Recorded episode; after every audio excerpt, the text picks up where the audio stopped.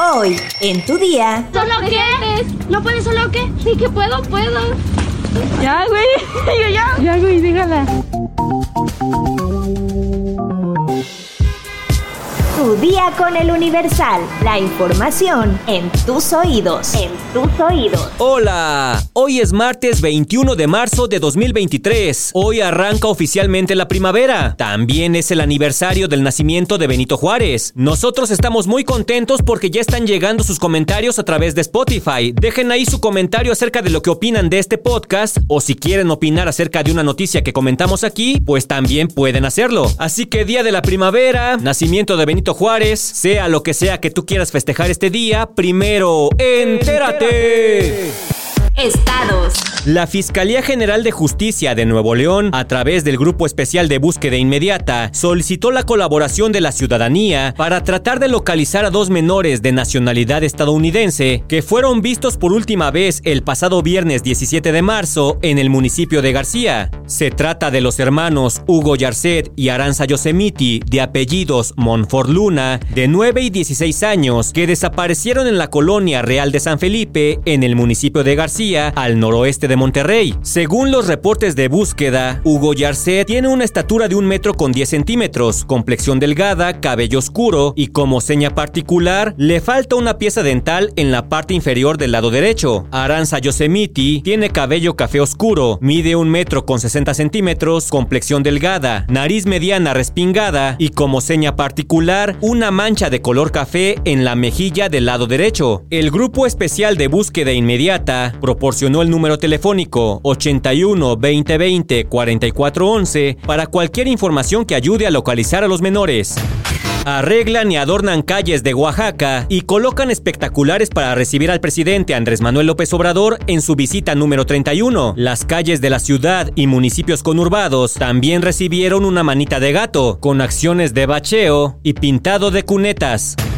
Caen extorsionadores que usaban tabla con leyenda sin llorar para golpear a taxistas de Nogales. La Fiscalía del Estado continúa desarticulando la banda criminal de El Chente y al momento van seis sujetos detenidos atentan contra jefe de policía en límites de Jalisco y Zacatecas. Los agresores comenzaron a disparar desde ambos costados de la carretera y desde la cima de un cerro. Enfrentamiento armado deja siete muertos y cuatro heridos en Caborca, Sonora. La Secretaría de Seguridad Pública del Estado confirmó el saldo fatal y agregó que dos personas fueron detenidas y se aseguraron armas de alto poder y 10 vehículos. Suman tres bebés muertos en Sinaloa. Todos son hijos de jornaleros agrícolas. Huitláhuac González Galindo, secretario de Salud del Estado, descartó que exista un brote de algún virus. Personal de la Secretaría de Marina localizó y aseguró entre los límites de Jalisco y Colima dos vehículos con blindaje artesanal denominados monstruos que son utilizados por la delincuencia organizada. La dependencia informó el pasado 18 de marzo que elementos de Infantería de Marina, en apoyo a la Secretaría de Seguridad Pública de Colima, localizaron un remolque en cuyo interior se encontraban dos vehículos automotores con blindaje artesanal y posteriormente se procedió a su aseguramiento. Las unidades halladas serán puestas a disposición de la Fiscalía General de la República para la integración de la carpeta de investigación correspondiente. La Secretaría de Marina señaló que, a través de la Armada de México, coadyuva con las autoridades de los tres órdenes de gobierno para contribuir con la seguridad del país y ratifica el compromiso que tiene con las familias mexicanas de trabajar por su seguridad en contra del narcotráfico en el país. Metrópoli. ¿Solo qué? ¿No puedes solo qué? Sí que puedo, puedo. No mames. Dos jóvenes de la telesecundaria Nicolás Bravo, ubicada en el municipio de Zumpango, fueron captadas peleándose mientras un grupo de estudiantes reía e insultaba a las protagonistas, quienes finalmente fueron separadas por otra menor. Tras estos hechos, autoridades locales de la Unidad de Prevención del Delito de este municipio acudieron al plantel a constatar el estado físico y emocional de las dos estudiantes, especialmente de la menor agredida. Además, autoridades de la Comisión de Derechos Humanos del Estado de México y de la Secretaría de Educación ya iniciaron investigaciones sobre este nuevo caso de violencia escolar. Guadalupe Heredia Lona, coordinadora de la Unidad de Prevención Social de la Violencia y la Delincuencia, informó que la pelea de las dos niñas ocurrió a finales del mes de febrero a las afueras de la telesecundaria, donde acudió para ubicar a las dos estudiantes y atender su estado físico y mental. También indicó que las madres de ambas niñas coincidieron en rechazar estos actos de violencia y están dispuestas a participar junto a sus hijas en programas de prevención del delito. No obstante, agregó que la mamá de la niña agredida está en su derecho de denunciar penalmente a la agresora. La violencia escolar, ya sea física o con agresiones verbales, y el ciberbullying están sancionadas y son castigadas por la Ley Nacional del Sistema Integral de Justicia Penal para Adolescentes. Pero bueno, la muerte de la niña Norma Lisbeth de 14 años la semana pasada puso sobre la mesa este asunto, pero solo basta darse una vuelta en Twitter para ver la cantidad de videos que hay de pleitos escolares. Lo peor de todo es que los niños que están alrededor presenciando las peleas lo ven como una diversión. Ya, güey. ya. Ya, suéltame tú también, hija de puta madre. Ay, tú hipócrita.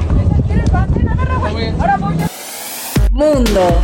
El expresidente de Rusia, Dmitry Medvedev, y actual vicepresidente del Consejo de Seguridad Nacional, declaró este lunes que la Corte Penal Internacional de La Haya podría ser blanco de un misil hipersónico luego de que su tribunal diera la orden de arresto contra el actual mandatario ruso, Vladimir Putin. Uno podría muy bien imaginar un ataque de alta precisión con un misil hipersónico ruso desde un barco ruso en el Mar del Norte contra el edificio del Tribunal de La Haya. Escribió Medvedev en Telegram en un mensaje extenso con argumentaciones acerca de por qué las decisiones del organismo internacional no son válidas. Ahora nadie acudirá a los órganos internacionales. Todos los acuerdos serán por separado. Todas las estúpidas decisiones de la ONU y otras estructuras se harán trizas. Comienza el ocaso tenebroso de todo el sistema de relaciones internacionales. Señores jueces, miren atentamente al cielo. Cerró su mensaje Medvedev. La Corte Penal Internacional ordenó la detención de Putin por la deportación ilegal de niños ucranianos lo cual es considerado un crimen de guerra. El año pasado, el programa de televisión estatal rusa 60 Minutos lanzó una amenaza a Europa. El programa simuló en un mapa cómo el presidente ruso Vladimir Putin lanzaría un ataque nuclear contra tres capitales europeas. Berlín quedaría destruido en 106 segundos, París en 200 segundos y Londres en 202 segundos. No habrá supervivientes, advertía el programa que causó polémica. En cuanto a la orden de detención internacional contra Putin, un portavoz de la Cancillería china dijo que la Corte debería mantener una postura objetiva e imparcial y respetar la inmunidad de jurisdicción de los jefes de Estado en virtud del derecho internacional e instó al tribunal a evitar la politización.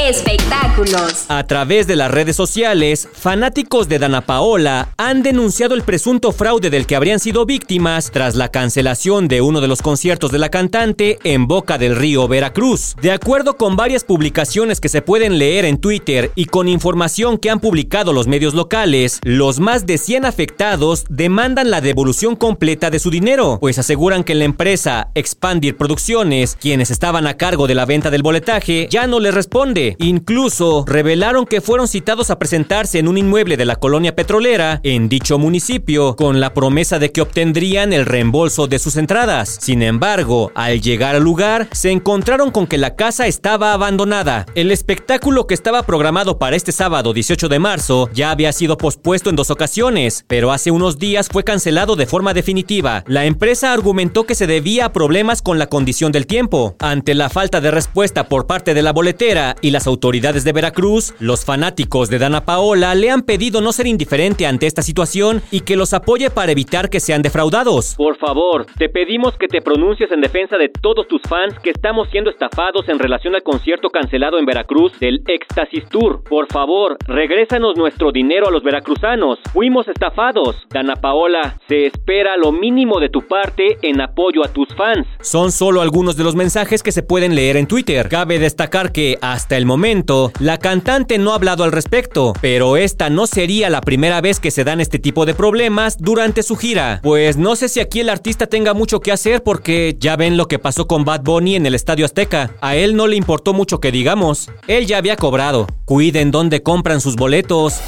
¿Sabes por qué decimos salud al estornudar?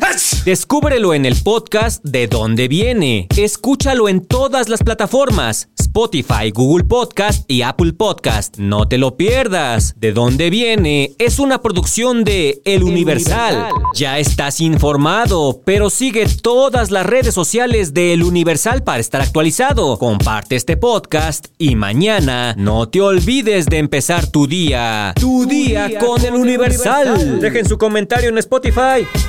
Tu día con el Universal. La información en tus oídos. En tus oídos.